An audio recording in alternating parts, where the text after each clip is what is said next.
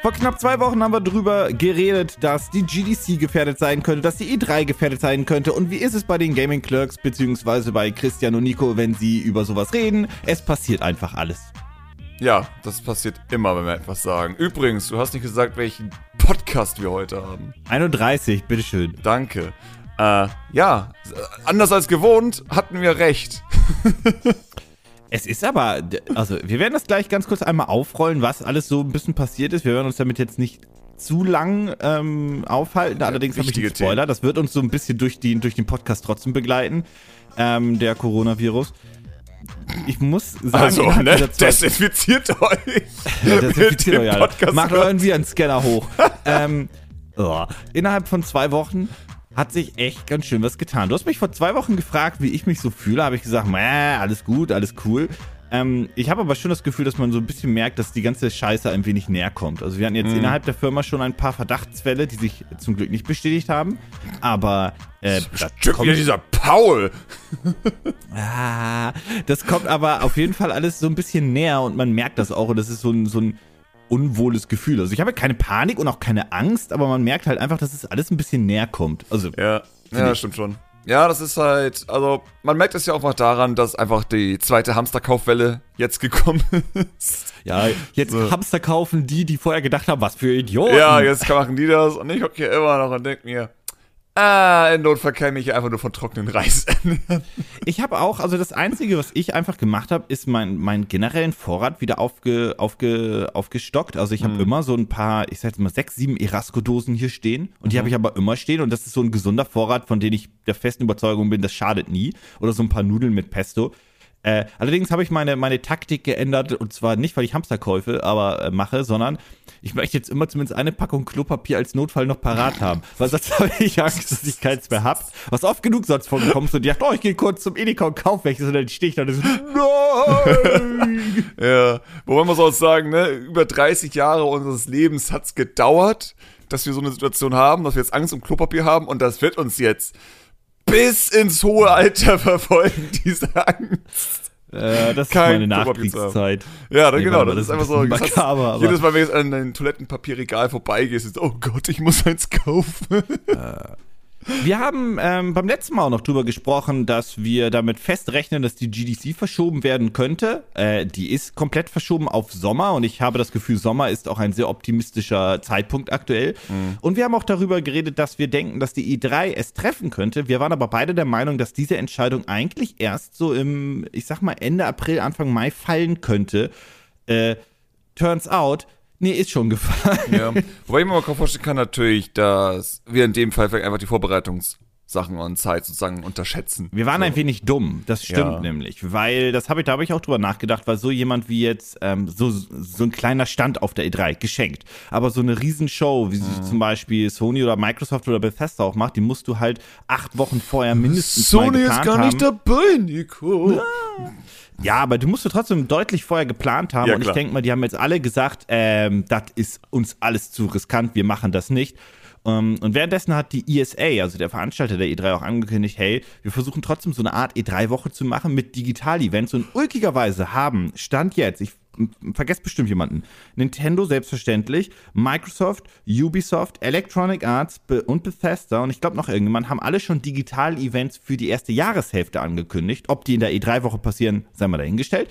Aber alle haben den Nintendo Direct angekündigt, außer Nintendo. Hm. Also also Nintendo hat gesagt, sie machen während der E3 was, aber du verstehst mein Gag Nintendo macht den Trend weiterhin, keine neue Nintendo Direct anzukündigen. Und alle anderen kündigen den Nintendo Direct Und an. alle anderen machen es. Und Nintendo huh, schon über sechs Monate her. Ja, irgendwann haben wir bestimmt Spiele. Spielt mal Animal Crossing, dann gucken wir weiter. Also ich kann mir mittlerweile wirklich vorstellen, vielleicht auch jetzt aufgrund der Corona-Krise mitverantwortlich, dass die nächste Nintendo Direct wirklich erst im Rahmen des Junis sein wird. Ja, das kann man auch also, vorstellen. Das, das wäre ja. ja, Kann ich, kann um, umso besser kann sie werden, umso trauriger ist es, wenn sie nicht gut wird. Aber ja, also das ist ja so eine acht Monate in the making Nummer, ne? Da muss sie aber wirklich ein bisschen, ein bisschen gut werden. Ähm, ansonsten, ich hatte das schon mal auf, auf Twitter jetzt auch nochmal geschrieben und das bleibt auch meine feste Überzeugung. Ähm, kein Groß-Event im ersten Halbjahr, egal ob Sport, Gaming oder was auch immer, wird stattfinden. Und ich vermute mal, das zweite Halbjahr wird es auch noch ziemlich hart treffen. Ja.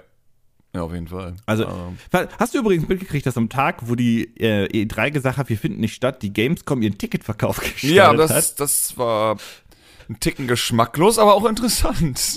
Ich glaube, das war ein doofer Zufall, aber ich fand es sehr ja. lustig. Ja, es ist, es ist auch sehr optimistisch einfach. Ich hätte auch als Gamescom auch einfach nochmal so einen Monat gewartet, weil ganz ehrlich, es ist nicht nötig, Tickets vorzuverkaufen. Also das ist nicht nötig. Das kann mir keiner sagen. Dass es jetzt nötig ist, in diesem Moment Ticket zu verkaufen. Aber ja, vielleicht denken sie einfach nur, wir brauchen das Geld. Ah. vor allem gehen viele Experten mittlerweile davon aus, dass wir so im zweiten Halbjahr, vielleicht im Herbst nochmal ein, ein Corona-Outbreak haben werden, so eine zweite Welle quasi. Mhm. Ähm, da bin ich mal sehr gespannt, ob das wirklich so passieren wird oder nicht. Aber das Thema wird uns das Jahr über begleiten. Und ich bin nach wie vor auch sehr, sehr gespannt. Also noch, glaube ich, ist das alles, kann man das noch re relativ relaxed sehen.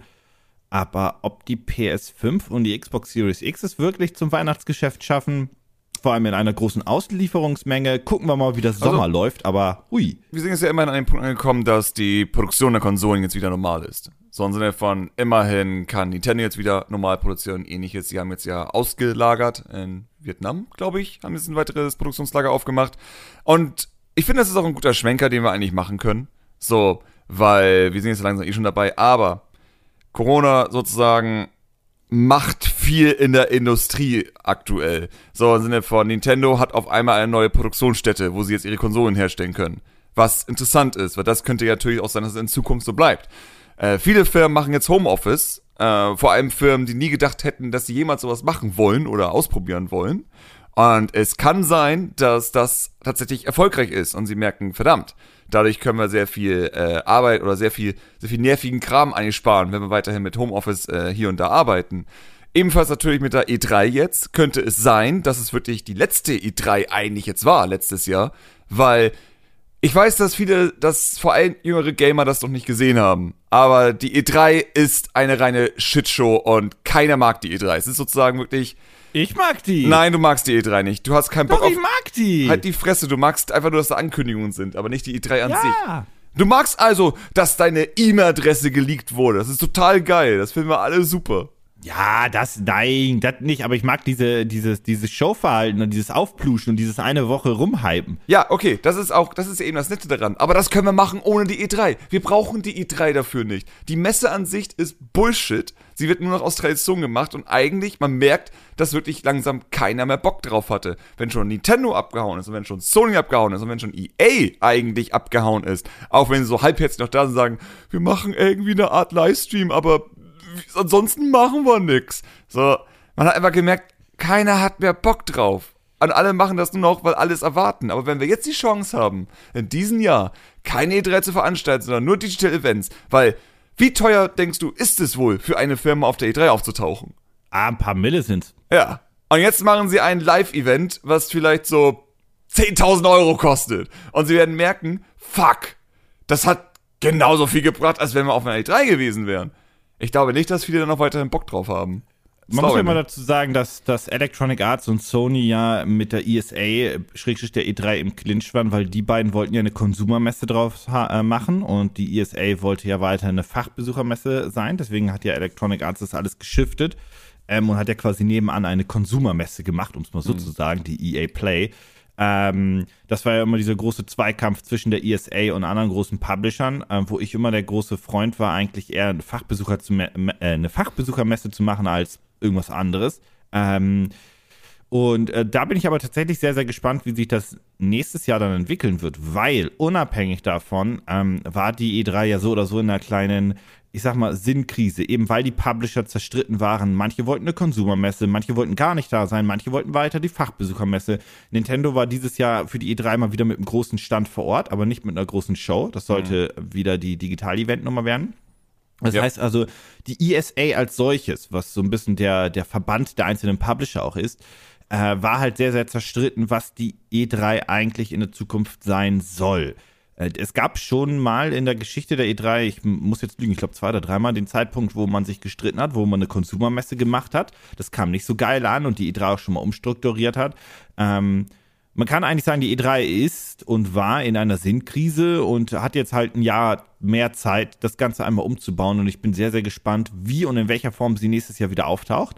Ähm, vor allem bin ich sehr gespannt, ob die Gamescom der Nutznießer dieser ganzen Situation dieses Jahr sein könnte. Weil, gehen wir mal davon aus, die haben ein bisschen Glück in Köln und die Gamescom findet statt. Dann ist die Gamescom die erste große Spielemesse dieses Jahres. Mhm. Ähm, die auch gemessen an den Konsolen-Launch sehr, sehr relevant sein könnte und wo wir dann vielleicht dieses Jahr auch wirklich viele große Ankündigungen bekommen könnten. Und vielleicht könnte die Gamescom das werden, was die E3 also manche wollten sie so haben, manche nicht, aber nicht werden wollte, obwohl manche das so haben wollten, wie auch immer. Also so eine Consumer-Fachbesuchermesse mhm. mit vielen großen Ankündigungen und Co. Das heißt, für die Gamescom kann es eigentlich eine große Chance sein. Und wenn die Gamescom das schafft, so zu überzeugen, als Mix zwischen Consumer und Fachbesuchermesse, auch mit großen Ankündigungen, könnte das meiner Meinung nach viel eher ein, ein Durchstoß für die E3 sein. Ja, klar.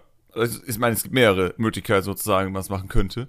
Ähm, entweder natürlich, dass alle einfach digital werden oder einfach, dass, wie du schon meintest, die Gamescom sozusagen das jetzt abgreift. Ähm, aber das ist das Interessante. Wenn es passieren wird, dann wäre eine ziemlich lange Videospieltradition dahin. Aber ich persönlich bin immer jemand, der sich gegen Traditionen wehrt. Von daher finde ich das ganz okay. Ich bin dann eher sowas, wo ich mir denke, oh cool, dann kann ja vielleicht mal alles ein bisschen anders werden. So, dann mal gucken. Dann kann, weil normalerweise wird eigentlich immer etwas besser, wenn man es neu anfängt. Ähm, wobei bei der Gamescom habe ich übrigens ein bisschen Angst, wenn das jetzt irgendwie größer wird dadurch, weil die Gamescom die hat jetzt Köln schon, schon zu groß. Ja, ist. das hat nämlich so schon nicht funktioniert. Wenn jetzt auch noch alle Publisher gehen und sagen, wir machen eine große äh, Show, kommen ja noch mehr internationale Besucher. Bedeutet, die Gamescom wird noch voller. Bedeutet, ich glaube, dann gehe ich nicht mehr hin. weißt du, was sie machen können bei der Gamescom? Sie könnten sie länger ziehen. Meinst du, das hilft? Die Kurve flach halten oder was? Vielleicht a curve.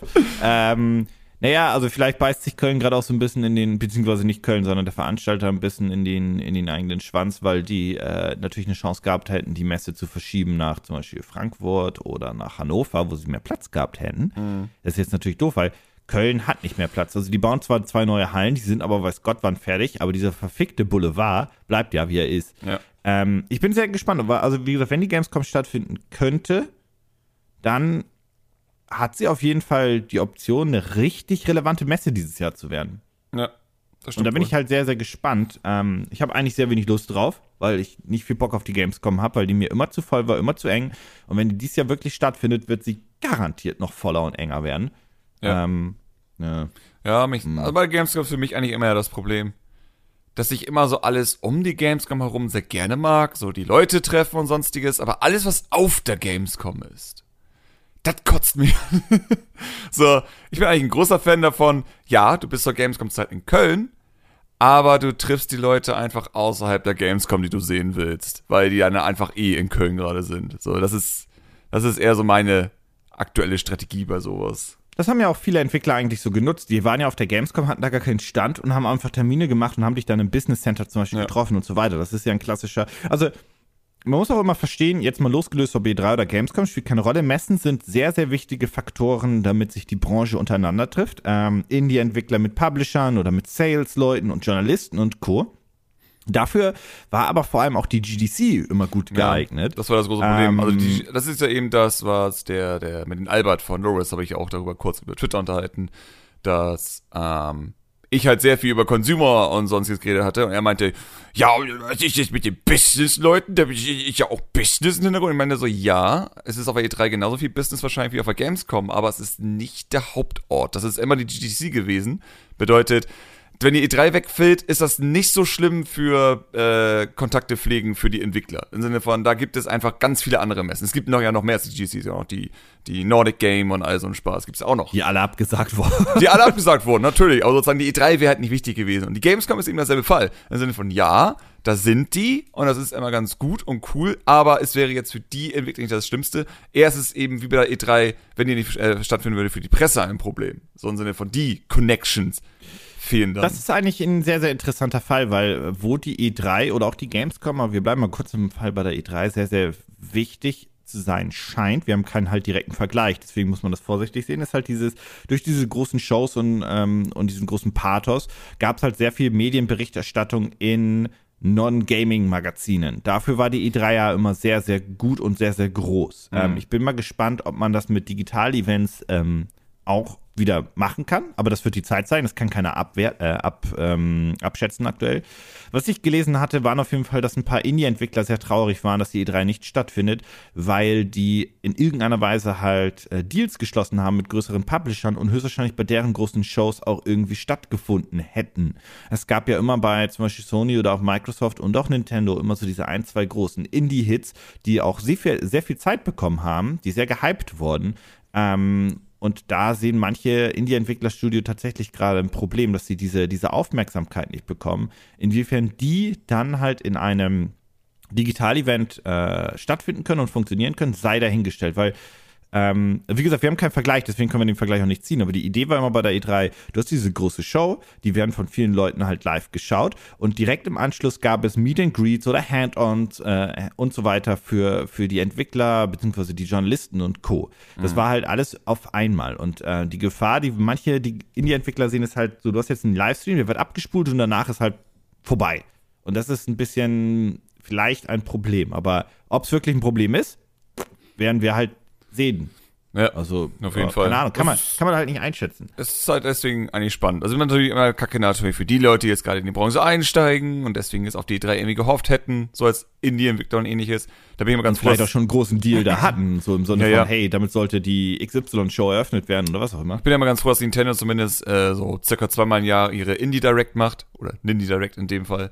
Ähm, das ist immer ganz hilfreich. Wobei ich da immer ein bisschen denke, ah, es gibt so viele wirklich coole äh, Switch-Spiele und ähnliches, die dann nicht genannt werden. Das ist eigentlich eher schon fast unfair, dass da so, weiß nicht, 20 Titel genannt werden und dann war's das. Alle anderen sind egal. Das ist so, äh, du musst halt die Connections haben, um dann so in den Direct reinzukommen.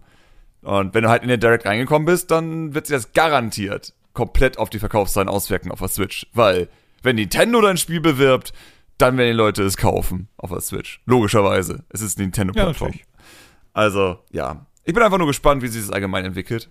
Ähm, weil ich das einfach nicht einschätzen kann. Es ist so absolut uneinschätzbar in dem Sinne. Aber, ey, Veränderung! Yay, und wir können alle länger zu Hause bleiben. Ja, eigentlich, also die, die Videospielbranche kann davon durchaus auch ein bisschen profitieren. Stell dir ähm, vor, bei Gamescom hat einer Corona.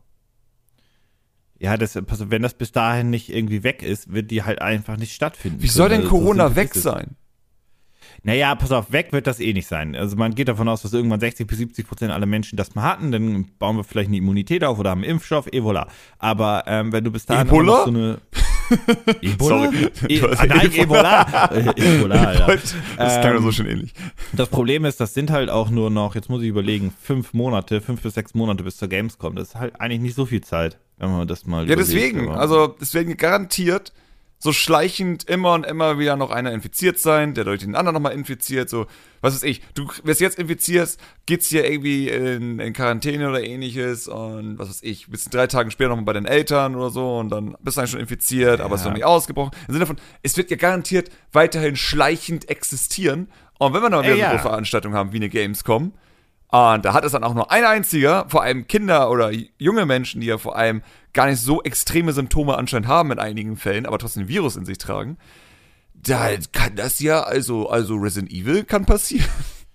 Ja, ähm, was ich sonst noch gelesen hatte, das ist vielleicht noch ein interessanter Punkt, ist, dass ähm, viele kleinere Entwickler oder sagen wir mal so Entwickler, die nicht den größten Geldbeutel haben, ein wenig Schiss haben, dass sie A, ihre Deadlines nicht mehr einhalten können und B, denen das Geld ausrennt. Je nachdem, in welchem Land man gerade lebt und arbeitet, gibt es vielleicht Maßnahmen, damit man das ein wenig ähm, auffangen kann, den finanziellen Druck. Aber wenn du jetzt zum Beispiel ein kleines Indie-Studio bist und du hm. schickst alle in Homeoffice, ja, man kann in Homeoffice weiterarbeiten, aber die Produktivität leidet auf jeden Fall drunter.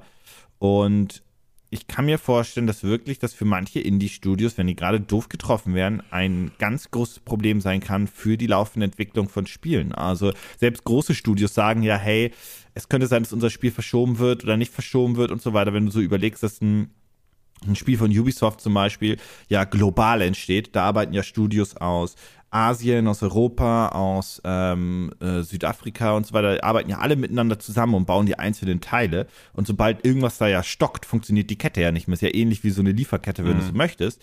Ähm, ich bin halt sehr gespannt, welche Spiele vielleicht noch verschoben werden müssen aufgrund dieser Geschichte, insofern man es mitkriegt, und welche Studios vielleicht wirklich auch finanzielle Probleme bekommen, weil sie zum Beispiel einen Release zum Weihnachtsgeschäft nicht mehr halten können.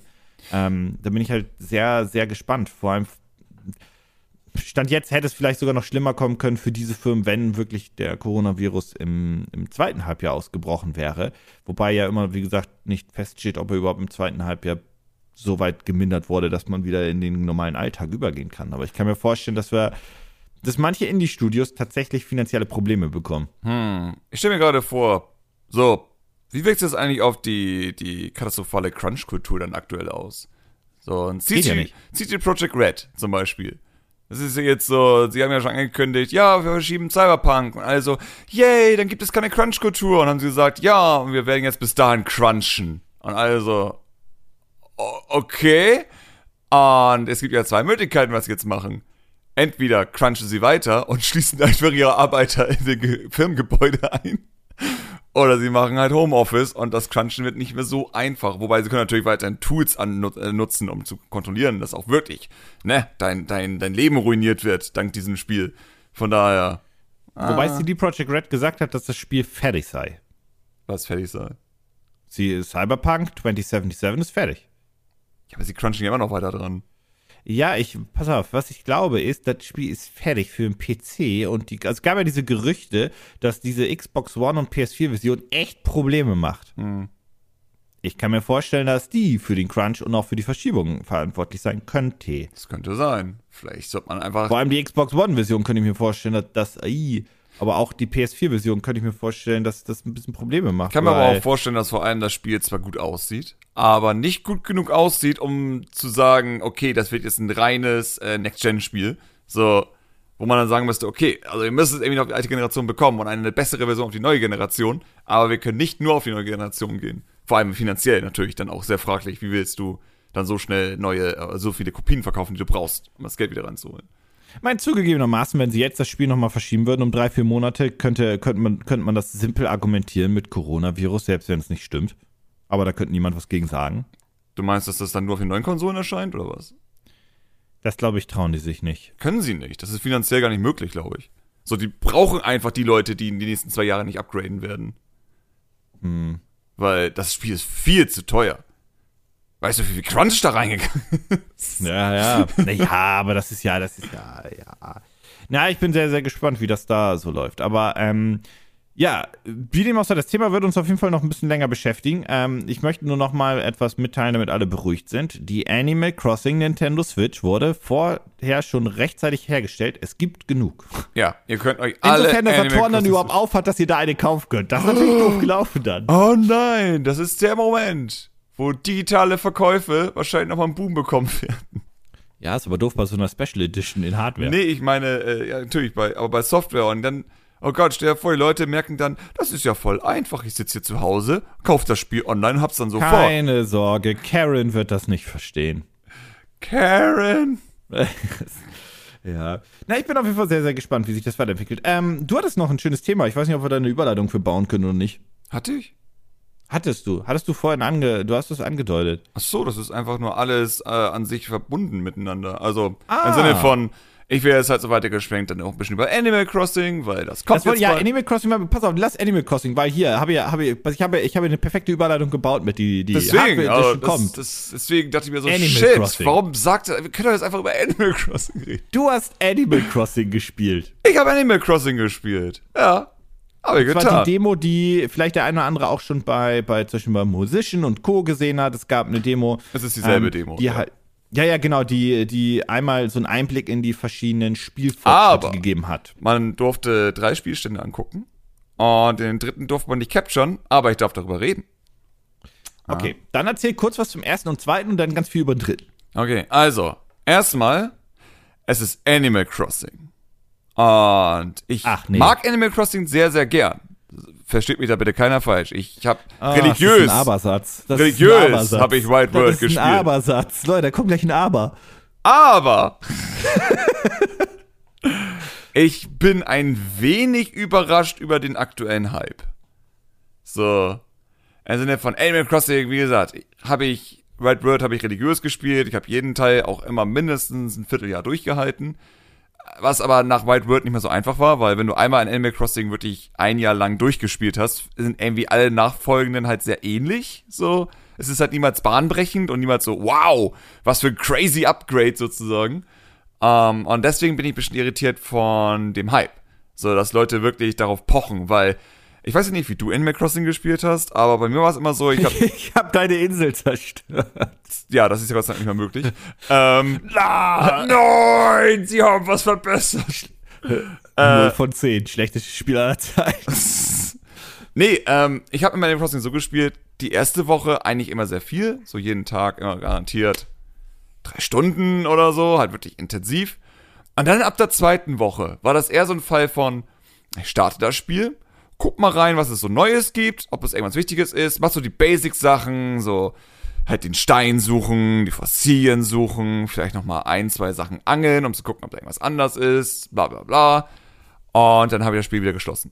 Und das war dann immer so halbe Stunde, dreiviertel Stunde, die ich wirklich mit den Spielen pro Tag verbracht habe. Uh, das ist so das Ding.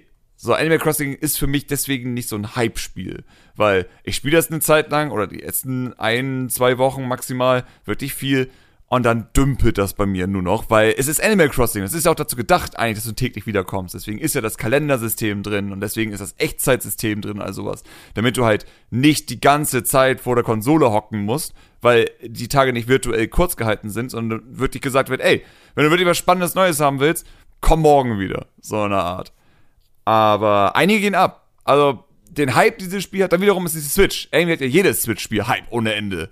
So, vielleicht kommt es daher, weil die Leute nicht mehr aufgeteilt sind in Handheld und Konsole, sodass die dann sich denken, fuck, ich habe nur noch eine Nintendo-Konsole, das heißt, jedes neue Spiel ist, als wenn Jesus wieder aufstehen würde. Und jetzt kommt halt Animal Crossing, das ist dann eben der neue Jesus, so eine Art. Vielleicht liegt das auch daran, dass man sich aktuell bei der Switch nur alle sechs Monate auf ein Spiel freuen kann. Zus oh. Ja, eben, deswegen zusätzlich dazu. Also es ist halt echt es ist, ich, ich bin einfach nur beeindruckt, wie der Hype einfach so riesig ist, weil ich habe nicht in Erinnerung, dass es jemals so einen Hype bei Animal Crossing zuvor gab.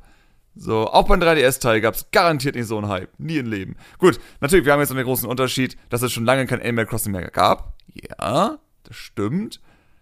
Aber ich behaupte, dass die Animal Crossings von früher nicht schlecht geworden sind. Also der 3DS-Teil ist garantiert heute immer noch perfekt spielbar. So, da, ja. Aber gut, kommen wir zum Inhalt. Wie war es damit? Ja. Bevor, also, bevor ich jetzt zu weiter rante. Ähm, für mich ist das größte neue Feature, dass du die Kamera nach oben drehen kannst. damit du hinter Bäume gucken kannst. Das ist ganz praktisch. Ähm, aber ansonsten. Ist das Top-Down dann? Was heißt von oben? Es ist, es ist so. Es ist ja eine Walze. Und wenn du halt Top-Down, ja. du kannst eh nicht wie eine Top-Down-Ansicht machen. Von früher würde ich sagen. Es ist aber immer noch irgendwo eine Walze. Also, es ist sehr ähnlich zu der Optik von früher. Okay. Aber ja, es, es, es ist wirklich eigentlich, man merkt, es ist eher dazu gedacht, damit du halt Rohstoffe und all so einen Scheiß hinter Bäumen sehen kannst. Das ist die eigentliche Idee dahinter. Ähm, ich hätte mir eigentlich sehr viel mehr gewünscht, dass die Kamera ja frei rotierbar wäre, weil ich mir denke so, ey, wir sind eigentlich in der Zeit angekommen, wo das machbar sein sollte. Das wird dieses Spiel niemals bieten. Nee, wahrscheinlich nicht. Was ich ein bisschen schade finde, weil wenn du erstmal eine rotierende Kamera hast, dann kannst du ja noch viel, viel, viel mehr coolere Sachen machen. Aber es gab eine Sache, die hat mich da überrascht bezüglich der Kamera. Und ich glaube, das wird sehr viele freuen, die das noch nicht mitbekommen haben. Die Kamera ist frei rotierbar im Haus. Das heißt, du kannst ja. die Kamera um 180 Grad drehen und die Hinterseite endlich sehen, die vorher komplett immer verborgen war. Weil, ja, jetzt kannst du halt sozusagen deine Objekte platzieren, wie du willst und musst nicht immer bedenken, ja, aber wenn ich das Objekt so platziere, dann sieht man das ja nie, weil das ja nur von hinten angezeigt wird. Das ist weg. Du kannst deine Kamera endlich. Ist das ein ja. Ist das ein freies Rotieren oder so ein 45 Grad Nein, Rotieren? komplett freies Rotieren. Okay, cool. Ja, also es ist auch wirklich mit äh, hoch und runter und mit wirklich nah ran. Also kannst wirklich sehr, sehr schön nah rangehen. Ähm, das fand ich sehr cool, weil Haus einrichten für mich eigentlich immer so 50% des Spiels, also Spielesinns war. Aber ich will coole Möbel für mein Haus haben. Das ist so für mich die Idee von Animal Crossing. Ähm, und ich hatte mit der, der Nintendo-Frau auch darüber diskutiert, dass es, ich sehr interessant finde, wie, wie unterschiedlich so die Leute Animal Crossing spielen. Weil mir ist halt aufgefallen, dass die Leute, die mega hyped sind auf die neuen Features, das sind immer die, die auch schon damals so ihre eigenen Designs erstellt haben und auf dem Boden platziert haben, um so Art äh, Pokémon nachzubasteln und sonstiges, um so Pixelart auf dem Boden sozusagen zu haben. Dass die ganze Stadt bedeckt ist von diesen Custom Designs, damit es irgendwie nach etwas aussieht. Oder die versucht haben, ihre Stadt so gut wie möglich irgendwie anzupassen und hübsch zu machen ich war halt nie so jemand. So, ich habe Animal Crossing tatsächlich niemals wegen Stadt hübsch machen gespielt. Ich habe Animal Crossing gespielt wegen der Lebenssimulation dahinter, so mit den Nachbarn zu reden. Ähm, ich hatte damals auf, auf dem Gamecube noch probiert, viele Briefe zu schreiben, um zu gucken, was das System wirklich kann. Das System kann nicht viel und ich glaube nicht, dass, wenn sie vom Gamecube bis zur 3DS-Version nichts am Briefsystem gefeilt haben, dass das jetzt auf der Switch irgendwie besser wird. Was eigentlich cool wäre, weil ich würde gerne Briefe in meinen Nachbarn schreiben können, dass die sozusagen Sachen interpretieren können und mir dann etwas zurückschreiben. So Chatbot-Style. nee, aber bitte, so, du nervst mich, du machst meinen Karten kaputt. Ich hasse dich. Ich hab deine Frau genommen. Aber oh, das, wow. nee, aber ich meine halt so, so Chatbot-Style einfach, dass die so ein bisschen cleverer versuchen, drauf zu antworten auf die Briefe weil die äh, Charaktere haben ja ein bisschen Persönlichkeit. So, sie kommen mit anderen Nachbarn besser oder schlechter klar und all sowas. So, ich würde halt gerne mit denen mehr reden können, ein bisschen mehr interagieren können. Und das halt über ein Chat, äh, über ein äh, Briefsystem wäre halt perfekt. Weil wenn du jetzt sowas haben würdest wie Auswahlmöglichkeiten, währenddessen du mit ihnen redest oder sonstiges, das ist egal, das sind vorgefertigte Sachen. Aber wenn du wirklich die, schon die Chance hast, einen eigenen Text einzugeben, wäre sowas wie ein Chatbot in Animal Crossing mega witzig. Ich meine, stell dir vor, du könntest Briefverkehr mit deinen verdammten Nachbarn haben. Das wäre schon extrem unterhaltsam. Ich wäre einfach der Typ, der alle anflamen würde. So jeder muss mich auf der Insel hassen. So. Ja. muss morgens irgendwie so. so ja, aber mein dann Baum muss morgens sein. brennen. Aber ja, dann muss morgens der Baum brennen, weil der Nachbar sagt dann, ah, ah, ah, ah. Ja, aber stell dir mal vor, es wäre doch geil, du machst mir Briefe und beleidigst jemand die ganze Zeit und dass dieser Charakter dann einfach weniger mit dir reden will. Das wär, hey, Deine Hecke ist ein Block auf meinem Grundstück. nee, aber es, es wäre einfach nur witzig, so als Lebenssimulation. So in Sinne von, das ja, wäre so ein weiterer, es muss nicht viel sein, es muss ja nicht komplex sein. Es muss ja einfach nur so ein, wenn die, wenn die Nachbarn so einen Wert hätten von, äh, wie sehr sie die Spielerfigur mögen zum Beispiel, würde ja meistens schon reichen. Und wenn du dann einfach Briefe schickst, die sie einfach kacke finden und dieser Wert nach unten geht und einfach dann ganz leicht ja, anders die, mit dir reden. Wenn sie quasi die Tonality deines, deines Briefes verstehen. Ja, Genau, sowas in der Art. Und dann vielleicht auch noch hin und wieder, was weiß ich, du erwähnst äh, ein bestimmtes Item, das wird interpretiert und dann sagt er sowas wie, das Item, ja, das finde ich ja nicht so toll. So, oder das finde ich ja richtig geil. Und wenn du ihnen dann dieses Item schenkst, dann würde halt dein, dein Wert, also dein Wert, wie gut er dich findet, einfach stärker nach oben gehen. Sowas halt. So ein bisschen mehr diese Interaktion fordern, äh, fördern in Animal Crossing. Das wäre halt cool. Das hätte ich mir echt gewünscht für das Spiel. Aber sie gehen eindeutig eher in die Richtung Customizing. Denn das war der dritte Spielstand letztendlich, dass halt gezeigt wurde, wie die Tools funktionieren, um die eigene Insel zu machen. Und man muss schon sagen, man kann alles machen. Also, die Insel, die du siehst, ähm, kannst du so komplett verändern, wie du magst. Du kannst Flüsse machen, du kannst Wasserfälle machen, du kannst Anhebungen machen, du kannst Absenkungen machen, du kannst Rampen erstellen. So rein theoretisch ähm, ist es sogar noch komplexer als vor, weil Animal Crossing war ja vor in Tiles aufgeteilt. Also es war ja wirklich so, dass du ein großes Gebiet hattest und eher so wie eine Art riesiges Puzzle, kann man sich das vorstellen, wo die einzelnen Teile da zusammengesteckt. Jetzt ist es halt so, dass es eher äh, Voxel-ähnlich ist. Bedeutet, die Teils sind ganz, ganz, ganz, ganz, ganz klein. Das heißt, du kannst wirklich punktweise jetzt die Insel verändern und schrägen bauen und ähnliches. Das heißt, ich bin sehr gespannt, was die Leute daraus machen werden. Aber es ist für mich schon wieder fast zu krass, dass ich sagen würde, oh, ich weiß gar nicht, ob ich so viel Zeit da rein investieren möchte. Kann man die Inseln denn irgendwie sharen, den Bauplan der Insel oder sowas? Oder das, ist das halt immer. Also die Menüs wurden nicht viel gezeigt, weil das noch alles unter okay. NDA war. Das weiß ich nicht, was da noch kommt. Ähm, ich hoffe halt, dass es halt wieder sowas gibt wie diese, diese Traumsachen aus dem 3DS, mhm. dass du sozusagen wirklich Leute besuchen kannst, um einfach mal dich inspirieren zu lassen von anderen Städten. Das ist aber schwer zu sagen, was da jetzt kommen wird. Hast du denn irgendwie generell Möglichkeiten gehabt, ein bisschen in das Anführungszeichen ins Endgame oder in den Multiplayer ein bisschen reinzuschauen? Also das war das Endgame. Das Endgame ist die Insel verändern. So, das, okay. das, dauert, bis du an diesen Punkt kommst, weil das sozusagen bedeutet, du hast schon sehr, sehr viel gespielt, du hast schon sehr, sehr viele Apps für dein Smartphone freigeschaltet. Also Nuke-Phone, bitte. Nuke-Phone, sorry. Und ja, also was, was ich sozusagen für mich persönlich am interessanten, interessantesten fand, war halt wirklich sozusagen, was sie geändert haben mit dem Haus. Auch, äh, den Happy Home Designer haben sie ja theoretisch in das Spiel eingebaut, zumindest das äh, Bedienung davon. Bedeutet, du kannst, wenn du willst, traditionell deine Sachen platzieren, kannst du machen. Oder du drückst einen Knopf und hast einfach Happy Home Designer und kannst deine Objekte punktgenau platzieren und du hast jetzt ein Inventar, wo nicht Blätter angezeigt werden, sondern kleine Icons von den Objekten und also was. Du kannst nur 2000 Jahre gedauert. Ja, du hast ein Lager für dein Haus, wo du einfach all deine Sachen dann reinlegen kannst. Das heißt, es ist eigentlich eher ein bisschen Sims dadurch. Also die Übersicht ist sehr Sims-artig von den Objekten und du kannst sie dann einfach dann direkt in dein Haus platzieren.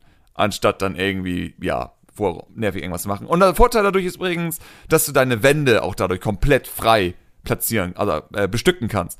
Früher war es ja immer so, du musstest an die Wand rangehen, hast gesagt, ich will irgendwas da aufhängen und dann bam, war es eben genau dort. Jetzt kannst du es halt weiter nach oben platzieren. Du kannst es weiter nach unten platzieren. Du kannst es links oben in die Ecke, kannst es rechts oben in die Ecke. Das ist halt wirklich so, die Wand ist jetzt wie ein Boden. Du kannst halt mehrere äh, Teils sozusagen, wo du das drauf platzieren kannst. Das ist cool. Weil ich glaube, dadurch werden vor allem die Wände mal interessanter und dadurch bringt es noch viel mehr Sinn rein, dass man die Kamera um 63 Grad drehen kann. Also, das ist eine sehr, sehr positive Veränderung, die ich zu schätzen weiß. Ähm, weil Hauseinrichten war immer sonst sehr krampfig in Animal Crossing und jetzt wird es halt einfacher dadurch. Ähm, es ist auch cool, dass, wie das Licht sich in den Räumen verhält. So, wenn du halt ein Fenster die Gardinen zumachst, dann wird der Raum ein bisschen dunkler. Wenn du zwei Gardinen zumachst, dann ist der Raum halt komplett dunkel. Und dann wird er halt nur noch durch die Lichter beleuchtet, die du halt platziert hast. Leider nicht so hübsch, wie ich es gerne hätte. So, wenn ich mir solche Spiele angucke, wie durch das Mansion oder sonstiges, ähm, hätte ich eigentlich mir gewünscht, dass die Grafik-Engine eher in die Richtung geht. So ein bisschen krassere Lichteffekte vielleicht, weil das wäre bei Animal Crossing mega hübsch. So, wenn jedes Licht so rötlich Licht werfen würde. Ähm, aber es ist sehr simpel gehalten. So, du hast auch noch zwei Lichtmodi. Du kannst sozusagen die, äh, äh, die, die Beleuchtung vom Raum an- und ausschalten, auch wenn es an sich keine gibt. So, es gibt keine Deckenbeleuchtung, aber du kannst die an- und ausschalten. Aber trotzdem kannst du sozusagen, ich gehe davon aus, dass du trotzdem so eine gewisse Mut in einigen Räumen machen kannst, wenn du das Licht ausschaltest und halt nur ähm, Lichtquellen von Objekten nutzt. Also ich bin gespannt, wie es wirklich aussieht, weil das, was ich gesehen habe, weil ich habe nicht so viel gesehen von den äh, Lichtern, die man platzieren kann, sah das halt wirklich sehr günstig aus, so von der Performance her und von der Optik her. Aber warten wir mal ab, was da kommt. Also, da kann ja noch was kommen. Ich, ich hoffe es. Ich hoffe es, dass es irgendwie doch hübscher aussieht, als jetzt ich das gesehen habe. Ansonsten. Wie ist denn so, aber also, ja. wollte gerade sagen, wie ist denn so grundsätzlich dein, dein Eindruck vom Spiel? Also Animal Crossing ist Es ist halt echt Animal Crossing. So. Ich will dazu auch kurz, warte, ganz, ja. ganz kurz nur sagen, dass ähm, die Reviews, die innerhalb der ersten Woche kommen, ähm, ich weiß gar nicht, wann die Review-Embargo fällt, aber ist auch scheißegal gerade, äh, könnt ihr alle in die Tonne rauchen, weil das Spiel, ob, ob es ein gutes Animal Crossing ist oder nicht, wird man ja irgendwie so nach, weiß nicht, ein Viertel, ja, halben Jahr frühestens. mal bewerten können. Ja, ja. Äh, nee, aber das Ding ist halt, Animal Crossing ist halt so eine Formel geworden, die du auch gar nicht mehr verkacken kannst. Also ich habe gehört, dass viele den Wii-Teil nicht mochten, ähm, wo ich mir sage, der Wii-Teil war der DS-Teil. Und ich glaube, das hat eher die Leute wirklich abgefuckt. Dass es halt eigentlich ein echter Port war, nur mit dieser Stadt zusätzlich, die es ja auch in 3DS-Teilen wieder gab. Und einige mochten auch die Stadt dann nicht. So einige fanden die Idee halt doof. Wirklich? Ähm, ja. Einige von, ich meine, die gibt es ja auch nicht mehr. Ganz, ich fand, nee, ich will, du kannst jetzt die Stadt als solches platzierst du jetzt ja auf deine Insel genau. selbst mit, ne?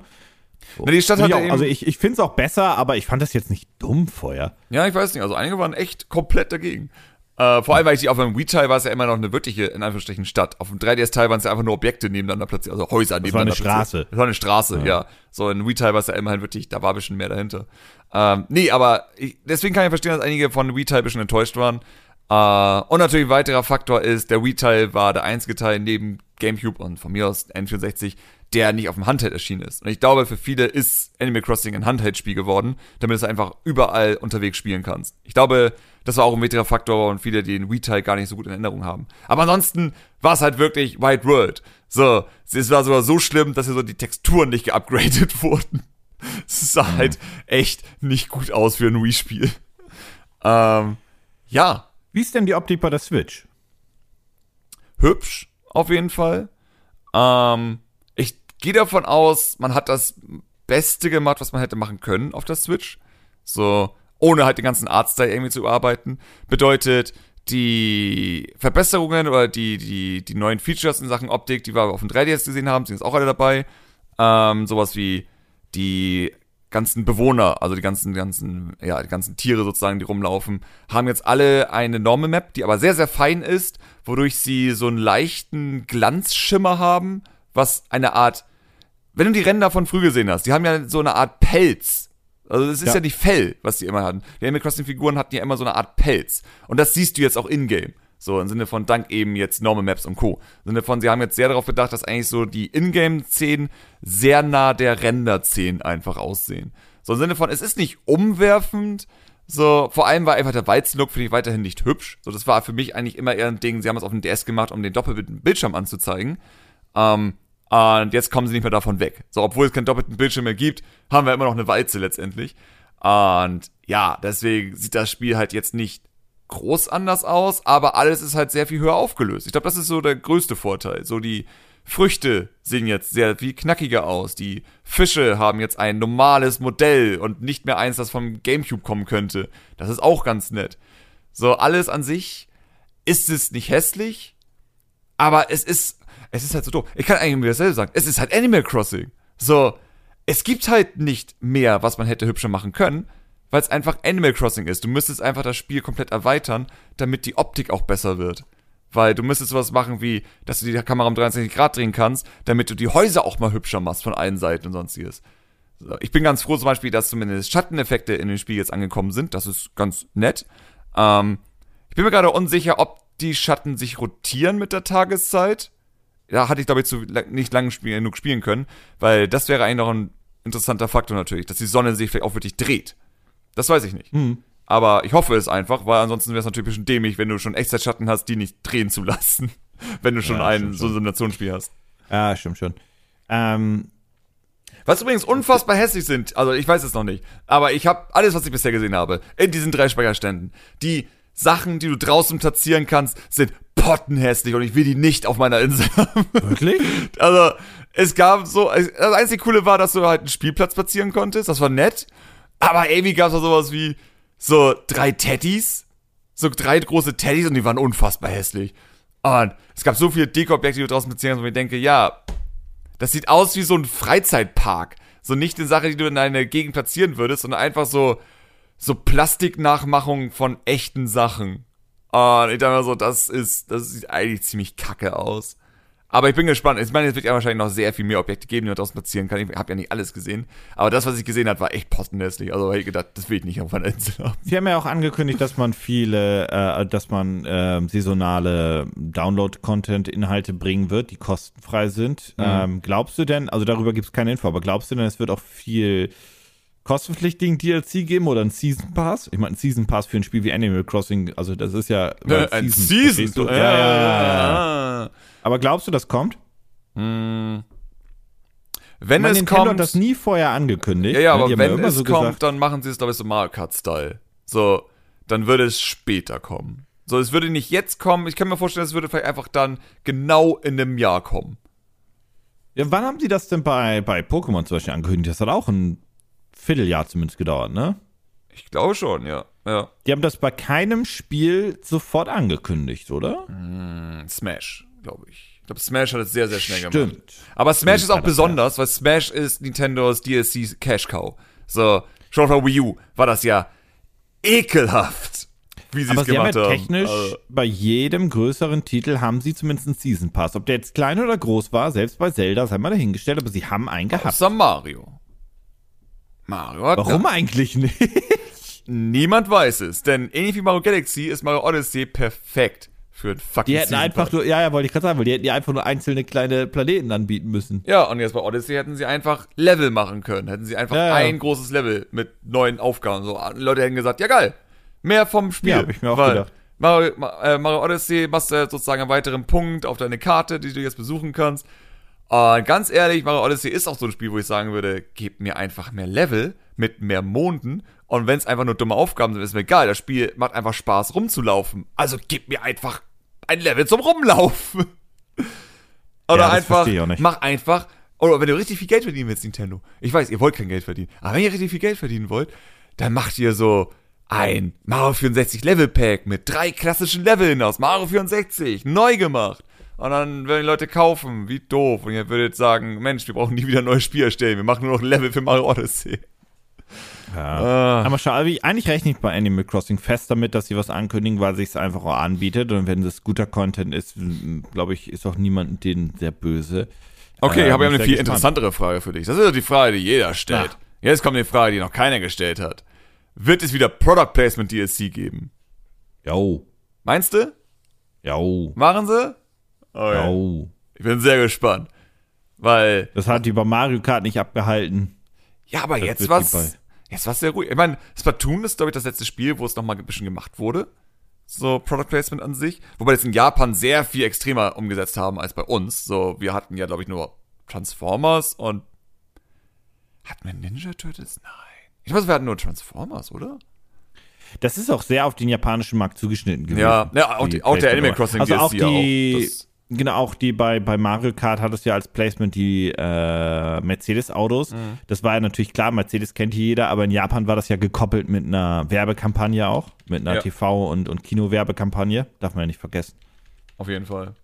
Ich muss mal gerade. Werbung gucken. ist bis heute sehr merkwürdig übrigens. Was gab's denn? Ich weiß gar nicht, wie ich danach suchen soll. So, wie, wie kann ich denn den normal, wie kann ich den jetzt danach suchen, welche Product Placement Items es in Animal Crossing gab? Weil wenn ich einmal Keine Ahnung. Ah. Naja, egal. Auf jeden Fall. Ich glaube, ich habe irgendwie 7 Up im Kopf oder so, keine Ahnung. Irgendwas war da doch. Was ich, was ich so ein, so Aber 7 Up für sowas brauchst du ja hier bei uns keine Werbung machen. Das ist ja. Nee, natürlich ja, nicht. Kannst ja, kannst du direkt River Cola machen. Das wäre mega witzig. River Cola in Animal Crossing, ich würde es feiern. Ah. oh Gott. Ich bin sehr gespannt. Ähm, aber ich höre trotzdem hinten raus, du freust dich auf das Spiel. ja, natürlich. Ich mag Animal und, Crossing. Ähm, ich bin aber nur immer drüber enttäuscht, dass es halt sich so langsam weiterentwickelt und alle mich immer dafür anpöbeln sagen, aber du kannst jetzt mit der Stange über Flüsse hüpfen. So, die größte äh, beeindruckende Neuerung, die ich gesehen habe in dem Spiel bisher, war, dass du, wenn du sozusagen, der jetzt ja auch basteln, also seine Insel verändern kann, wenn du sozusagen einen Teil hast mit Wasser, einen Teil mit Boden, einen Teil mit Wasser und einen Teil mit Boden, so wirklich nah aneinander sozusagen so kleine Löcher hast, dann kann deine Figur über diese, ab, diese Dinge rüberspringen. Das ist so gut. Das ist ziemlich geil. Das hat mich total überrascht. Das ist so, dass ich dachte, wow, das überrascht mich jetzt gerade irgendwie am meisten. So unglaublich, wenn das etwas ist, was einen sehr überrascht. Ja, weil alles andere ähm, ist für mich so logisch. Also. Ich bin eigentlich sehr gespannt, wie der Online-Modus äh, funktioniert und Vergiss ob er mich sehr stark es. frusten wird. Okay, Vergiss es doch einfach. Fehler bei der Datenübertragung. Ja, vergiss es einfach. Es ist, es ist Nintendo und es ist Anime ich bleibe weiterhin bei dem Punkt, es wäre so einfach, ein System zu bauen, dass du mit deinen Freunden zusammen online in eine, äh, auf eine Insel ziehen könntest. Es ist technisch überhaupt kein Problem. Ernsthaft. So, ich könnte es dir jetzt hier aufschreiben, ein System, wie das funktionieren kann, und es wäre bombensicher. Und es wäre vor allem deswegen bombensicher, weil du musstest halt sozusagen die Insel jederzeit auf einen Server übertragen, dass sie sozusagen dann verfügbar ist äh, auf den Server, damit andere darauf zugreifen können, damit sie sozusagen die Session starten. Aber einige kommen an mit, du kannst ja nicht einfach jede Insel abspeichern. Das ist doch viel zu viel Datenspeicher. Erstens, es gibt unendlich viel Datenspeicher. Ich meine, euch Google an. Zweitens haben sie auf dem 3DS das bereits gemacht. Wegen den Traum-Dingsbums. Nintendo hat doch schon auf dem Server alle Sachen abgespeichert gehabt. Warum sollten sie es jetzt nicht wieder machen können, nur mit einem coolen Online-Modus? Weil es Nintendo ist. Weil es, es, wird nicht kommen. Es wird einfach nicht passieren. Ich wollte sagen, ich glaube, den Online-Modus muss einfach eine andere Firma bauen, dann ist alles gut. Nein, ein anderes Spiel. Ich glaube nicht, dass es. So, ich glaube nicht, dass es in Animal Crossing jemals drin sein wird. Weil ist, die einzige Problematik, die du hast, ist, wenn du eine Online-Welt machst, eine Online-Insel, dann kannst du auch nur online auf die zugreifen es geht halt anders dann nicht mehr. Weil, logisch, wenn du dann lokal wieder irgendwas machst, dann kommt wieder die Problematik mit Cheaten, kaputt machen und sonstiges. Du musst halt wirklich das dann so machen, dass es nur möglich ist, dieses Spiel online zu spielen. Und das ja. ist das Problem an der Sache. Was uns, ähm, außer du hast noch was Passendes zu Animal Crossing, was uns noch so die letzten zehn Minuten zu einem anderen Thema bringen mhm. lassen würde, wie ich finde. Nämlich, äh, ich hatte jetzt immer mehr, es gibt ja online eine, ich nenne es jetzt mittlerweile eine gewisse Trollkultur bezüglich Nintendo zu trollen unter Twitter-Kommentare bezüglich, hey, das ist der Countdown, so viele Tage gibt es schon keine Nintendo Direct, was los? Mach mal was, bitte. Mhm. Ähm, und darunter gibt es dann meistens Kommentare, die halt so ein bisschen ähm, nicht negativ, das würde ich nicht sagen, aber die so ein bisschen drüber sprechen, hey Nintendo, sag mal, was ist eigentlich euer Line-Up für dieses Jahr? Weil irgendwie, ihr macht ja keine Directs, habt ihr überhaupt noch Spiele? Was ist da los? Was mit Metroid? Was mit dem Rest? Blablabla, yada yada. Ähm, was ist denn, wie ist denn dein Feeling da eigentlich so? Also warum macht Nintendo keine Directs und was könnten die denn eigentlich nach Animal Crossing noch planen? Weil, soweit ich weiß, haben die viele Spiele noch in der Entwicklung. Also Bayonetta müsste irgendwann mal kommen. Ich glaube sogar, das dürfte mhm. fast fertig sein. Äh, bei Metroid würde ich dieses Jahr nicht mit rumrechnen. Und ansonsten, so. Zelda könnte dieses Jahr vielleicht sogar kommen. Ja, es ist, es ist eigentlich interessant. Ähm, ich behaupte, es gibt zwei Möglichkeiten. Entweder will Nintendo Animal Crossing so stark pushen wie möglich und sagt einfach, äh, sagt nichts über andere Spiele, bis Animal Crossing draußen ist. Das wäre eine Möglichkeit. Ähm, aber was ich mir vorstellen kann, ist, dass zwei, drei Projekte Probleme hatten. Und sie deswegen. Metroid. Ist klar, dass Metroid, Probleme hat, ist ja, ja bekannt. Vielleicht äh, hat Bayonetta auch ernste Probleme bei Platinum Games. Auch wenn Hideki sagt, ja, naja, alles super, läuft super, läuft super, aber das sagen alle Entwickler. Während er sich die Kohle von Tencent abholt. Ja, ja, eben. Er irgendwie sein Geld zählt und jetzt sagt so, haha, Wonderful 101, jetzt gibt's uns. So eine Art. Ähm, und ich kann mir auch vorstellen, dass vor allem Platinum Games langsam in die Richtung gehen wird, im Sinne von, warum sollten wir noch Spiele machen, die nicht komplett uns gehören? So, warum sollten sie noch ein neues Bayonetta machen, wenn sie jetzt sowas wie Wonderful 101 besitzen? So. Dieser Deal mit Tencent, das ist nochmal ein ganz eigener Talk wert. Der ist das eh ist, wir müssen so, ey, so, noch mal, so ich habe Angst vor China-Talk machen, glaube ich. Das kommt ja, irgendwann ja, so mal. Ganz, so, so, so ganz durchsichtig ist der, der Deal nämlich für mich nicht. Also ich schneide es nur ganz kurz an. Ähm, es gab ja eh Gerüchte, dass Platinum Games einen Geldgeber äh, hätte oder bald finden könnte. Wir haben mal drüber gesprochen, ob es vielleicht doch Microsoft sein könnte. Nintendo, nee, es wurde dann Tencent, der derzeit größte, die größte Videospielfirma überhaupt. Den mhm. gehören Teile von Activision Blizzard. Denen gehören quasi alles, was im E-Sport groß ist. Dem gehören unglaublich, unglaublich viel. Ähm, und die haben jetzt eine Finanzspritze an Platinum Games gegeben, aber angeblich ohne irgendwie, dass sie jetzt irgendwie Platinum Games äh, lenken könnten. Ich ja. weiß nicht, wie viele Anteile sie dafür bekommen haben. Auf jeden Fall nicht mehr als 50. Also, ne, das ist Platinum Games ist immer noch unabhängig. Aber die haben ja nicht Geld zum Spaß da investiert. Nee, das ist echt irritierend. Also, du gibst ja nicht einfach einer Firma Geld und sagst, macht mal, was ihr wollt, weil wir finden euch so cool. Vor allem nicht Tencent. Ich kann mir vorstellen, dass der Deal vielleicht was anderes war. Vielleicht sowas wie, okay, wir geben euch Geld, aber die nächsten drei Spiele. Irgendwas kommt noch, ja, irgendwas kommt da wahrscheinlich noch. So, der Deal ist jetzt nicht auf jetzt. Der Deal ist ah schwer.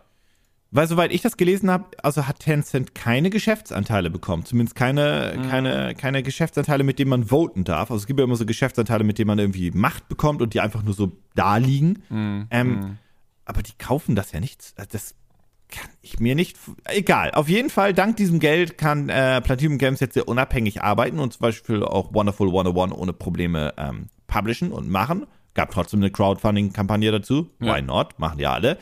Ähm, aber äh, je nachdem, wie viel Geld das war, brauchen die eigentlich nicht mehr Microsoft und auch nicht mehr Nintendo. Das ist so der allgemeine Konsens, ja. den man gerade so hört. Also sagen wir so, Platinum Games wird schon einen guten Deal gemacht haben, weil das ist sozusagen ja das Problem, was sie immer hatten. So dieses nicht unabhängig sein. So auch Bayonetta ist ja ein riesiges Problem an sich, weil Sega einfach da drin steckt. So, Sega hat ja eigentlich null mit Bayonetta 2 zu tun gehabt, aber denen gehört Bayonetta. So, das führt keinen Weg drum rum. Wenn sie sozusagen Bayonetta haben wollen, jetzt sozusagen Bayonetta 2 vor allem, dann müssen sie erstmal die Rechte von Bayonetta aufkaufen von Sega. Und ich wette, Sega wird sagen, ha, das wird aber ein bisschen was kosten. Und da musst du auch noch Scalebound zurückkommt? Nein, glaube ich nicht. Also wenn Scalebound zurückkommt, dann in einer neuen Form, weil ja, ja, ja, ja. Ich kann mir schon vorstellen, dass ähm, Hideki sehr stolz auf das Projekt war und sehr viel Bock drauf gehabt hätte. Aber ich wette auch, dass das Feedback von Microsoft ihn auch dazu gebracht hätte zu denken, okay, vielleicht können wir es ja noch besser machen. Und dann machen wir was anderes draus, was Besseres letztendlich. Also, das ist ja das Gute sozusagen. Äh, Ideen gingen ja niemals weg. Ich habe es ja irgendwie selbst dann wieder erfahren. Sowas wie, ich hatte immer die Idee, ich würde gerne ein, ein, ein Spiel machen.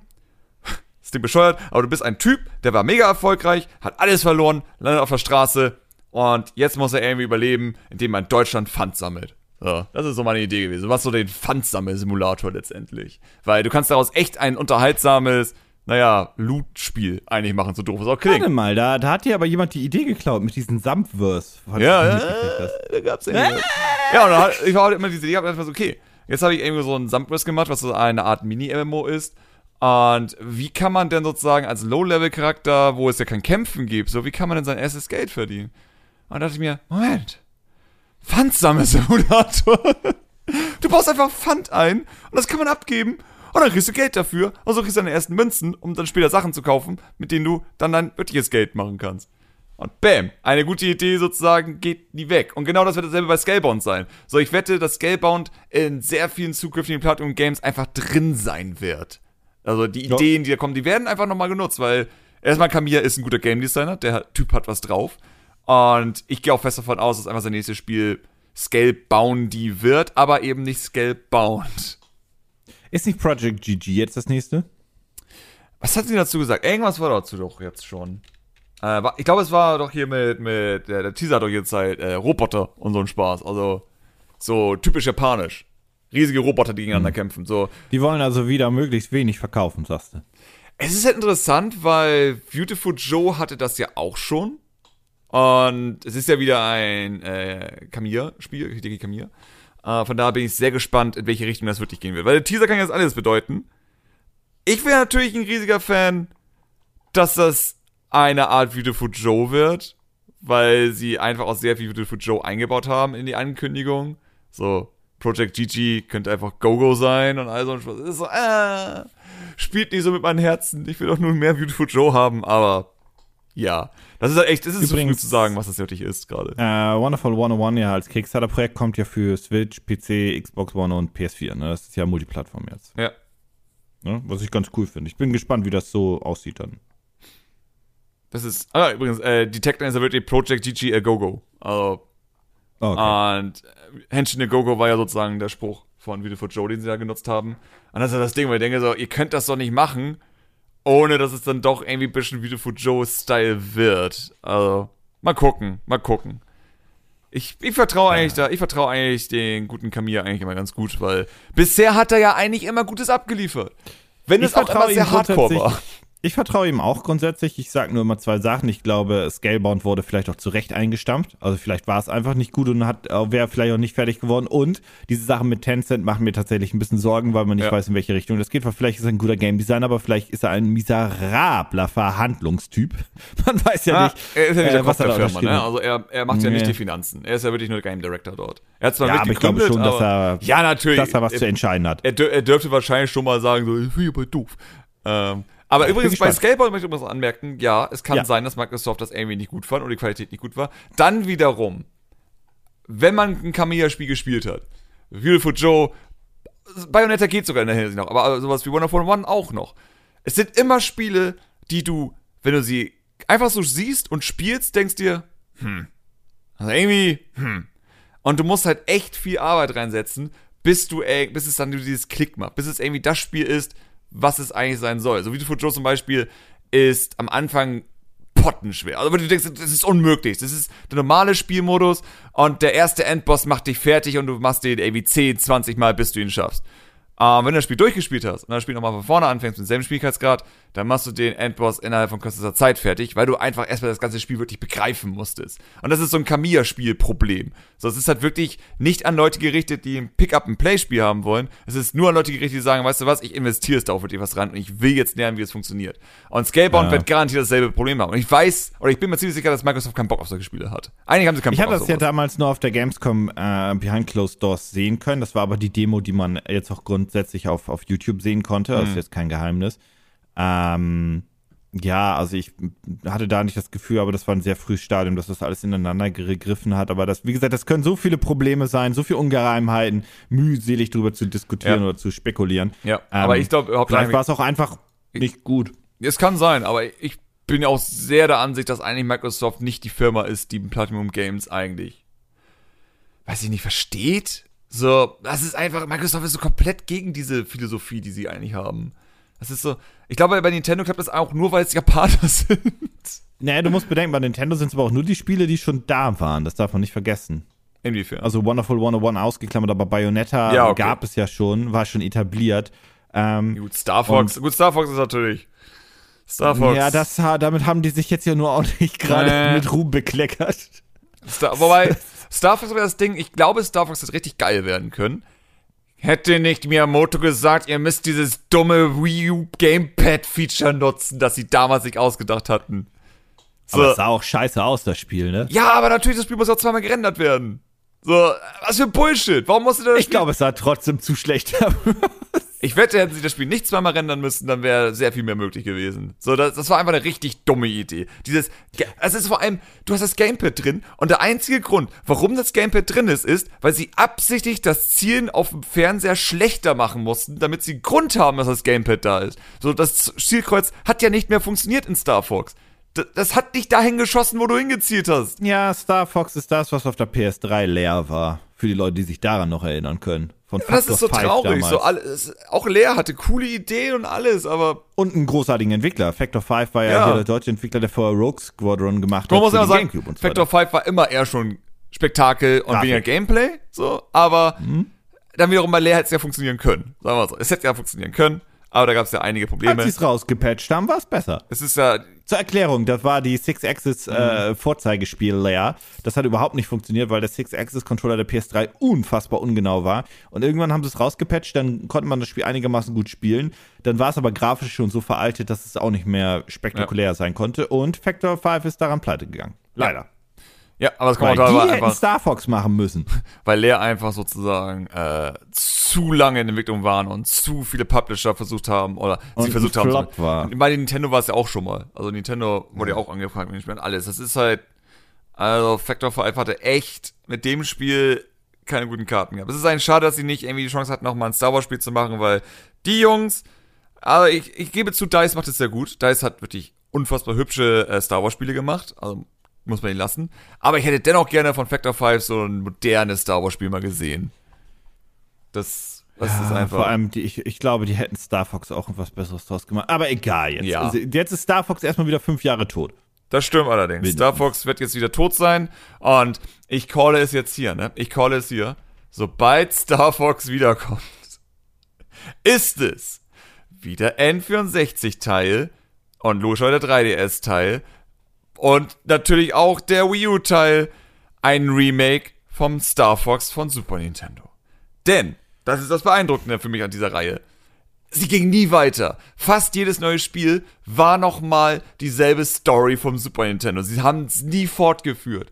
Und ich bin beeindruckt, wie das bisher gemacht wurde. So. Story ist auch ein weites Wort für das, was du da bekommen hast. Aber okay. Naja, sie haben ja immer ein Universum, sie haben ein Volk und ja. sie haben ein, ein Bösewicht. Im Sinne von, sie hätten ja mehr daraus machen können letztendlich, aber sie, sie machen trotzdem immer wieder dieselbe, auch dieselben Planeten und so. Es ist immer wieder der Super Nintendo-Teil. Immer und immer wieder. Äh, ich weiß nicht, wie lange sie das machen, aber ich glaube, sie können das einfach nicht lange machen, weil deswegen kommen auch so wenige Spiele raus von diesen, äh, von dieser Reihe. Also, ja, Star Fox hat echt schlechte Karten, sagen wir so.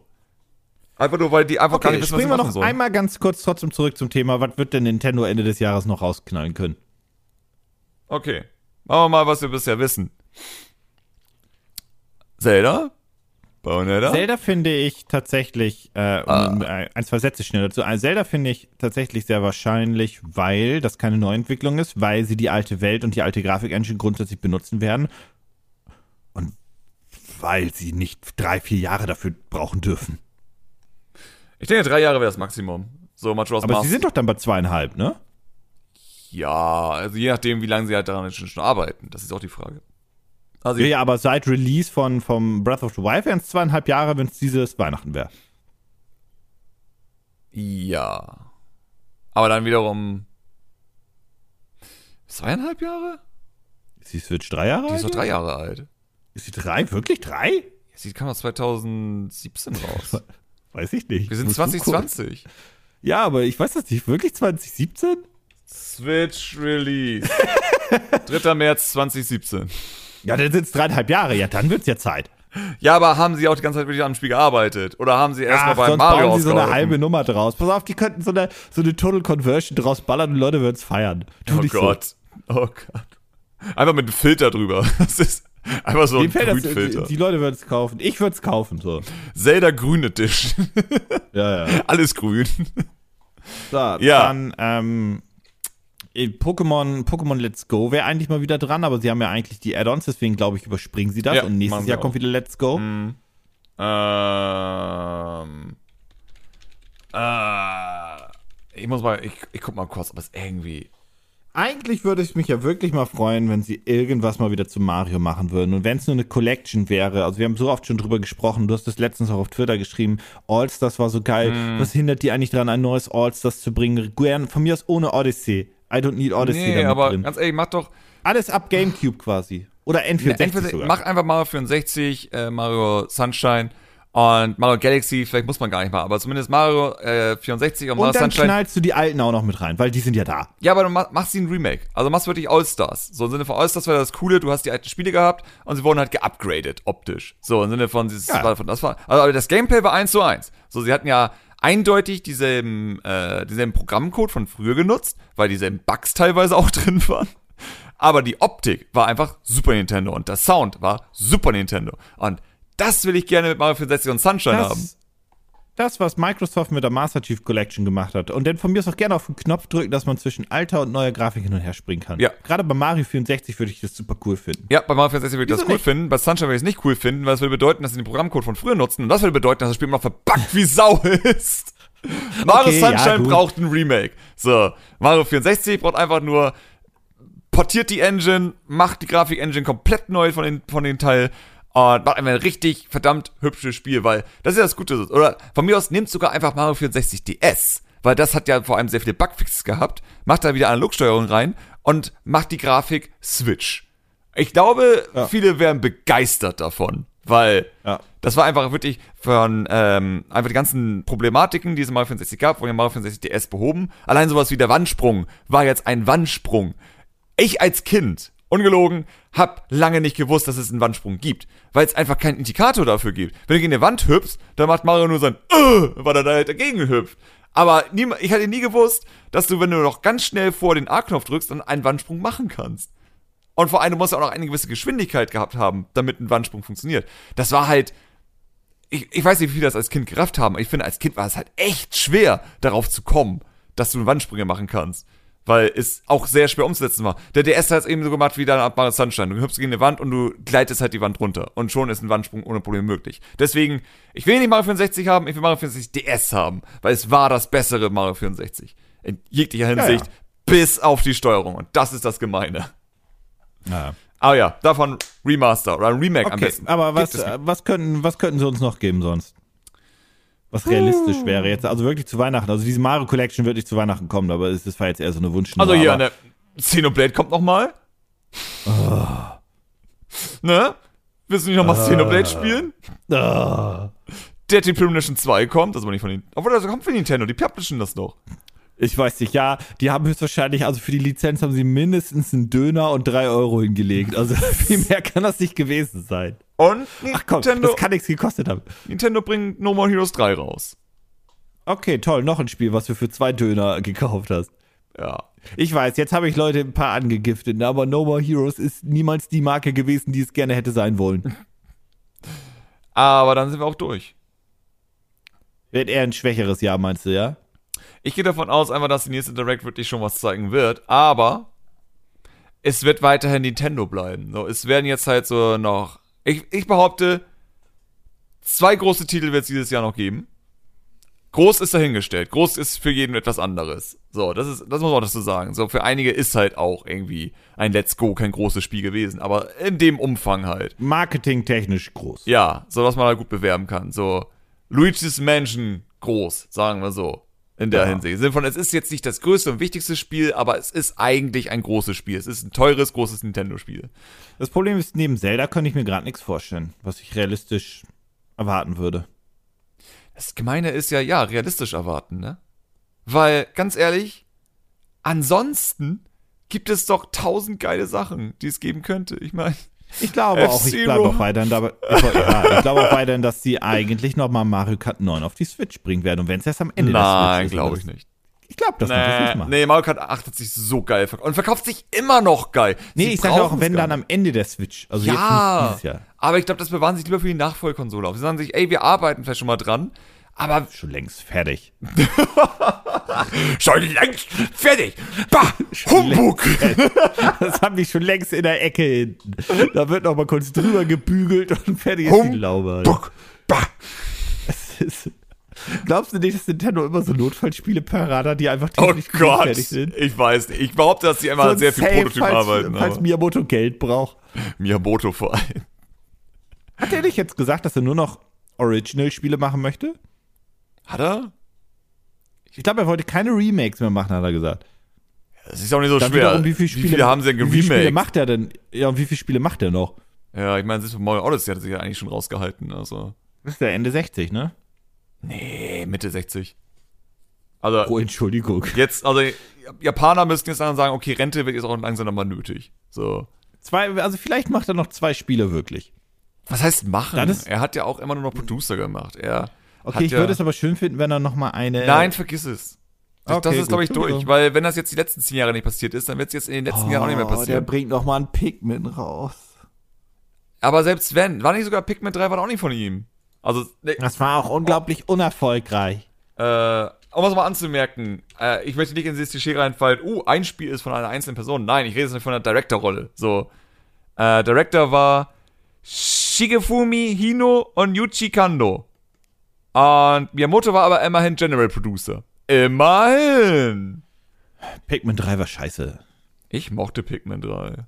Das war ja nicht das Ja, irgendjemand muss es ja sein. Verkauft hat sich's allgemein aber nicht. Man muss übrigens dazu anmerken, was viel interessanter ist, selbst aber bei Pikmin 1 war Miyamoto nicht der Director.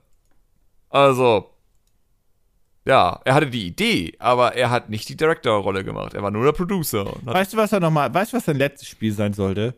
Na? Ein richtig altes Donkey Kong. Also wirklich das ganz alte. Oh Gott, du meinst, er endet Wo du als Mario hochhüpfst.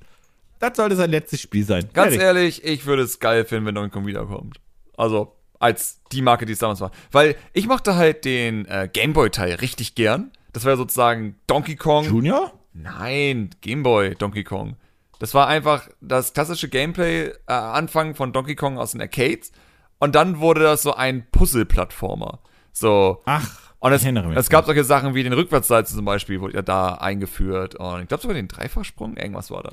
Gab es das nicht aber wirklich nochmal mit Donkey Kong Jr.? Das wurde doch auch nochmal ein Puzzlespiel auf dem DS oder so, oder? oder äh, sie hatten falsch? ein Gameboy-Teil mit nochmal Donkey Kong, aber es war nicht Junior mit bei. Also sie haben das nochmal gemacht, also so eine Art von Spiel. Ja, ja. Ähm, aber ganz, aber ich hätte eigentlich gerne nochmal richtig modern frisch. Also von macht nochmal das Arcade-Spiel, denkt euch was Neues aus. Muss nicht mehr Puzzle-Plattformer sein. Macht was anderes draus. Und was weiß ich, und wenn es Mario Maker 3 ist, wo man Donkey Kong Stages machen kann. äh, es gibt Möglichkeiten, sagen wir so. Donkey Kong Maker. Donkey Kong Maker. Oder einfach, weißt du was? Macht den nächsten Mario Maker und nimmt Mario Maker 2, ändert nicht viel dran, aber macht einen Nintendo Maker raus. Macht den Zelda Maker und den Donkey Kong Maker in diesen Nintendo Maker rein. Ja.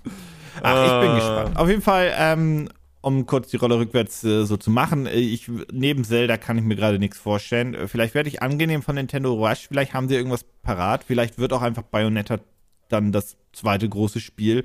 Äh, ob Bayonetta aber wirklich groß sein kann, sei mal dahingestellt. Äh, ich bin sehr, sehr gespannt. Aber das Jahr bei Nintendo sieht, also das Jahr sieht bei Nintendo genauso flau aus wie bei Microsoft und Sony. Nur ist der Unterschied, dass die beiden halt auch am Ende der Konsolengeneration sind. Ja. Und Nintendo eigentlich eher so mittendrin ist. Erstens mhm. das und zweitens, um nochmal zurückzukommen, großes Spiel für Nintendo. Ich kann mir auch ein ARMS 2 vorstellen. Was ich gut finden würde, weil wenn sie sozusagen einfach ja. ARMS nehmen und einfach sozusagen das ausbessern, was damals nicht da war und den Singleplayer einfach mal auf cool äh, Fighter-Spiel machen mit mit Stories und alles, weil die Charaktere waren ja da und sie hatten eine Stories, aber sie waren nicht im Spiel. So, das ist immer für mich das Problem.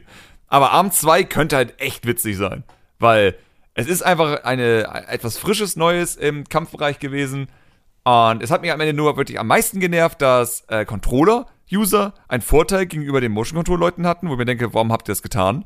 weil ihr habt euren, weil Motion Control fand ich spaßig in Arms, hat mir Spaß gemacht tatsächlich, vor allem, weil du wirklich jeden Arm dann euch einzeln bewegen konntest, was auch taktischen Vorteil hattest, aber du hattest einfach null Chance gegen jemanden, der mit dem Controller gespielt hat. Es ging einfach, es ging nicht. Es ist absolut unmöglich. Wenn jemand mit dem Controller spielt, hast du verloren. Und das könnten sie gerne besser machen Nachfolger und den Singleplayer erweitern. Ansonsten war Arms in vielen Hinsichten ja. cool. Allein der Online-Modus ja. ist noch bisher der beste, den Nintendo jemals rausgegeben hat. Leider auch der erste, der gestorben ist. Ja, aber es war leider auch, also es ist ja echt, es da ist der beste und das schlechte, äh, der ja. toteste, sagen wir so. Mhm. Das ist so schade. Ja. Ich bin sehr, sehr gespannt. Ähm, ansonsten würde ich sagen, belassen wir es erstmal für dieses Mal. Ich bin sehr gespannt, was die nächsten zwei Wochen an neue Entwicklungen bringen. Ich glaube, die Spirale wird äh, im Punkto Corona eher ein bisschen schlimmer und beim Rest schauen wir mal. Ähm, ich würde aufgrund der aktuellen Lage ehrlich gesagt auch nicht mit einem Nintendo Direct irgendwie rechnen. Wobei Microsoft hat nächste Woche ihren ersten Digital Event. Mhm. Die holen ja die komplette GDC als Livestreams nach und einer davon wird auch über die Xbox Series X sein, eine Xcloud. Ähm, werde ich auch streamen auf, auf Gaming Clerks, wird aber eine sehr technische Geschichte, davon kann man ausgehen. Mhm. Ähm, aber ich glaube, mehr können wir erstmal nicht erwarten in naher Zukunft. Einmal, also Nico, das Gerücht, jo. das Gerücht, dass die nächste Woche ein Nintendo Direct kommt. Das, das gibt's seit fünf Monaten. Ja, aber Nico, das war ja auch mal wahr. Also muss das man Problem doch mal glauben. Ist, ja, genau, das ist nämlich das scheiß Problem. Jedes Mal heißt es, nächste Woche ist ein Nintendo Direct, hier ist ein kryptischer Illuminati-Code und irgendwann stimmt das ja und dann fangen die Leute an, ja, natürlich. jedes Mal zu Deswegen glauben. Deswegen Aber wenn ich, ja wenn ich jedes Mal sage, nächste Woche ist eine Nintendo Direct, werde ich irgendwann mal recht haben. Ja, willkommen bei der Switch Pro. ja. Jedes die, Jahr. Das, da wiederhole ich mich vom, vom letzten Podcast. Ich war ja auch jemand, der gesagt, ich glaube, die könnte dieses Jahr kommen. Äh, ich glaube, Corona hat die gekillt. Also die kommt dieses wenn, Jahr wenn die kommen könnte, dann hat Corona sie gekillt. So. Ich glaube, die Produktionskette wurde da so unterbrochen, dass sie sich dachten, na, da kommen jetzt können wir auch nächstes Jahr machen. Ah, Nintendo-Fans sind aber auch in der Hinsicht was komplett eigenes. Ich glaube, das ist wow. Das sind ganz nette. Das sind Nintendo-Fans sind eben sehr, so, sind sehr starke Fans. Im Positiven und im Negativen. Und damit ja, beende ich das. wirklich glücklich sein, dass sie die haben. Und damit beenden wir es auch wirklich. Vielen Dank fürs Zuhören. Wenn ihr Fragen habt oder irgendwie Anregungen, natürlich immer auf Twitter, at samp88 äh, zusammengeschrieben, ne? Nee, immer Unterstrich. So. Verfickte Scheiße. Ja, ist verkackt. Äh, und at äh, Schlapperpanda oder einfach in Soundcloud rein oder wo auch immer. Schreibt uns einfach. Äh, und ansonsten bleibt gesund. Bis zum nächsten Mal. Tschüss.